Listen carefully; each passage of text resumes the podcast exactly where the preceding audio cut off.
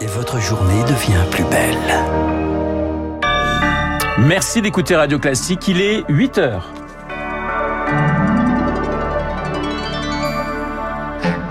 La matinale de Radio Classique avec Blanc. Une nuit incandescente, commerce vandalisé, voitures renversées, incendie volontaire, euh, des incidents partout en France cette nuit en marge des manifestations contre la réforme des retraites.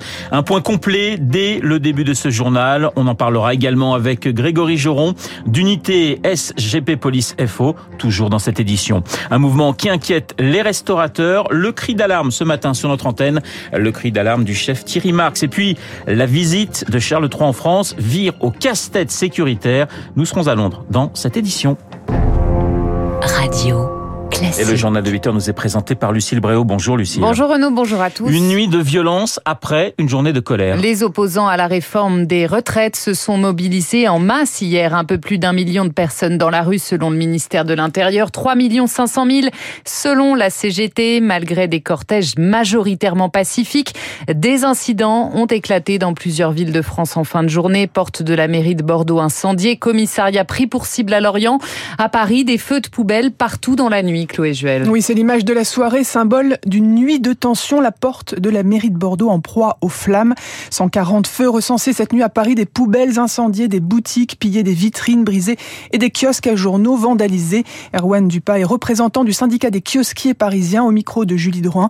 Il dit sa colère ce matin contre les dégradations et contre le gouvernement je soutiens le mouvement et finalement je me retrouve euh, lésé et euh, je me retrouve à être euh, le kiosque donc brûlé devant et également éventré. Combien de fois Paris va-t-il brûler encore et combien d'exactions vont être commises alors que l'exécutif fait la sourde oreille? C'est pas possible. Des incidents en nombre avec des affrontements avec les forces de l'ordre qui ont poussé Gérald Darmanin à prendre la parole hier soir. Si euh, la plupart des gens ont manifesté pacifiquement, je veux constater aussi la présence de 1500 à peu près casseurs, des black blocs, qui étaient manifestement là pour euh, casser, euh, casser du flic et casser des bâtiments publics. Des affrontements qui ont aussi eu lieu à Rennes, à Lorient, le commissariat et la sous-préfecture ont été pris pour cible et à Nantes, certains manifestants ont tenté de s'introduire dans le tribunal administratif.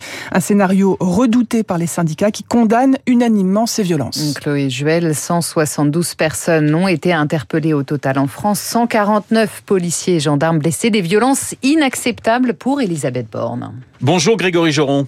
Bonjour. Vous êtes secrétaire général du syndicat Unité CGP Police FO. On a des images extrêmement violentes euh, d'hier et de cette nuit.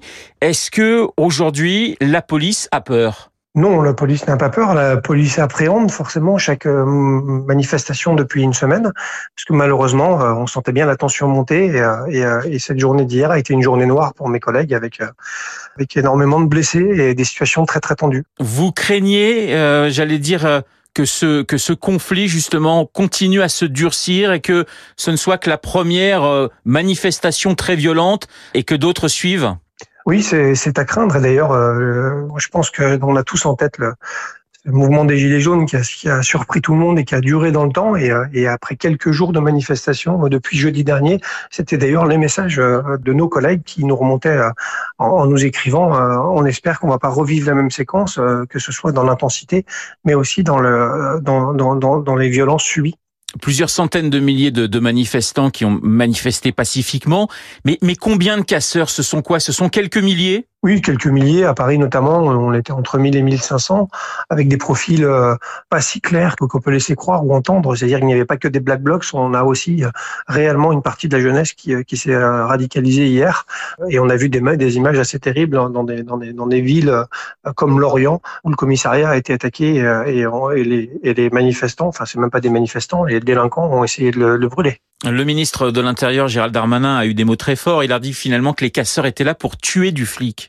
Mais il a entièrement raison. Vous savez, quand vous euh, quand vous jetez euh, des armes artisanales euh, avec des boules de plâtre qui sont entrelacées de grandes vis, comme on a pu le voir quand on jette des cocktails Molotov, quand on jette des pavés d'un kilo six. Vous avez vu mon collègue tomber comme tout le monde des compagnies d'intervention, qui est parti à l'hôpital inconscient et qui est, qui est resté en, urgence relative quasiment toute la soirée.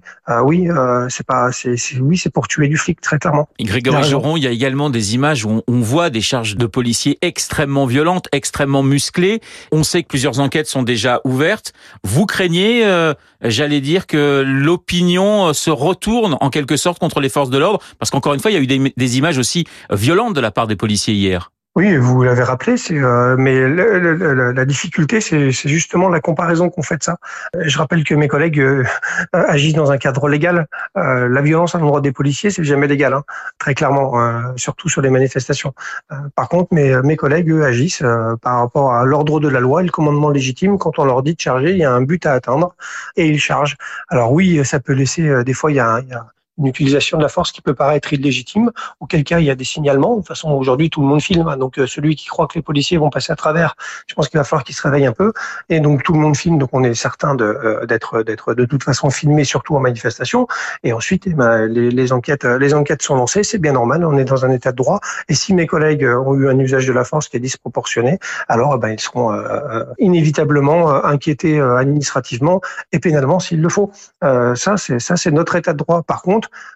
moi, je réfute les thèses, notamment portées par certains euh, politiques que j'ai entendus, où on nous dit euh, ils ont eu l'ordre de taper fort. Euh, j'ai quand même fait 12 ans de compagnie républicaine de sécurité. J'ai jamais entendu un commandant ou un commissaire lors d'un briefing nous dire il va falloir taper fort les gars. je pense que ça, il faut aussi déconstruire certains fantasmes. Là, vous visez certains élus de, de, de la France insoumise. Ce week-end va être compliqué parce que évidemment, on imagine que le mouvement ne va pas s'arrêter. Il y a dans les Deux-Sèvres la question des, des méga bassines où on annonce des rassemblements Il y a la visite de Charles III. C'est un week-end compliqué, difficile auquel vous vous attendez? Oui, c'est euh, un week-end qui forcément, euh, au travers de, de, de, la visite en effet du, du roi Charles III, euh, on peut nous juste constater que ça va rajouter une charge supplémentaire à des agents qui sont déjà quand même fortement engagés depuis euh, plus d'une semaine. On leur a demandé d'ailleurs à ce qu'ils soient tous présents. Il n'y aura pas de droit à repos euh, malgré la séquence qu'on vient de traverser.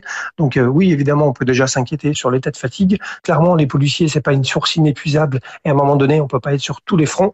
Et vous l'avez rappelé, on a aussi dans les Deux-Sèvres cet événement où de toute façon on va retrouver des, un peu les mêmes clients qu'à Paris hier, pardon d'être trivial, mais, euh, mais on sait qu'on aura une présence Black Blocs et ultra, ultra violente sur site forcément. Merci Grégory Joron d'avoir été en ligne avec nous ce matin. Je rappelle que vous êtes secrétaire général d'unité SGP Police Force Ouvrière. Lucille, ce mouvement, il se durcit et il inquiète. Il faut un geste du gouvernement et du chef de l'État, demande ce matin Laurent Berger pour la CFDT. Il est encore temps de le faire. On a tous peur que ça dégénère, alerte-t-il.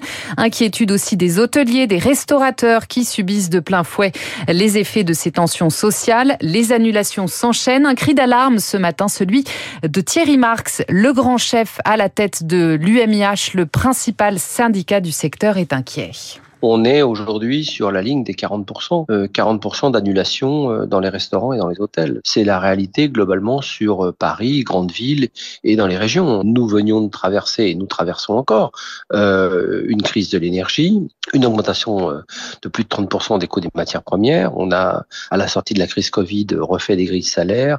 Donc ça va se répercuter sur les entreprises qui sont déjà en grande fragilité au niveau de leur cash flow.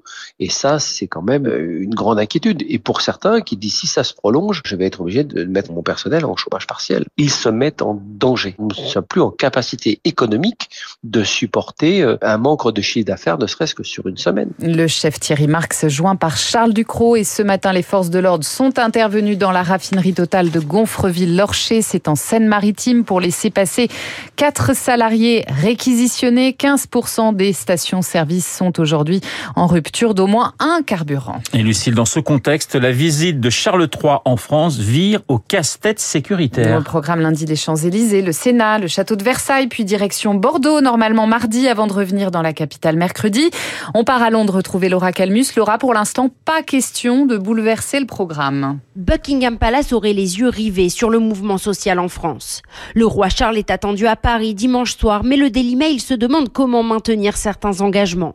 Un banquet d'État est prévu au château de Versailles et certains opposants à la réforme des retraites affirment affirme déjà qu'il sera pris pour cible. Le Daily Express s'interroge sur le trajet en tram que le roi Charles devrait faire à Bordeaux. Pour le moment, pas question d'annuler cette importante visite d'État, mais selon Will Jed, expert en sécurité depuis plus de 20 ans, tout est encore possible. Toute évaluation du risque est constamment revue, analysée et mise à jour minute après minute et le plan peut changer. Le gouvernement britannique a pourtant indiqué qu'aucun changement de plan n'était prévu la visite a pour but de renforcer les relations entre les deux pays et pour les Britanniques, c'est un bon signe. Nos deux pays sont très proches et je ne parle pas que de géographie, on s'entend très bien. Je pense que c'est à cause du Brexit, il y va pour renforcer les liens avec nos amis français.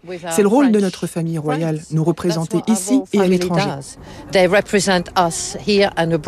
Le roi Charles sera accompagné de sa femme, la reine consort Camilla.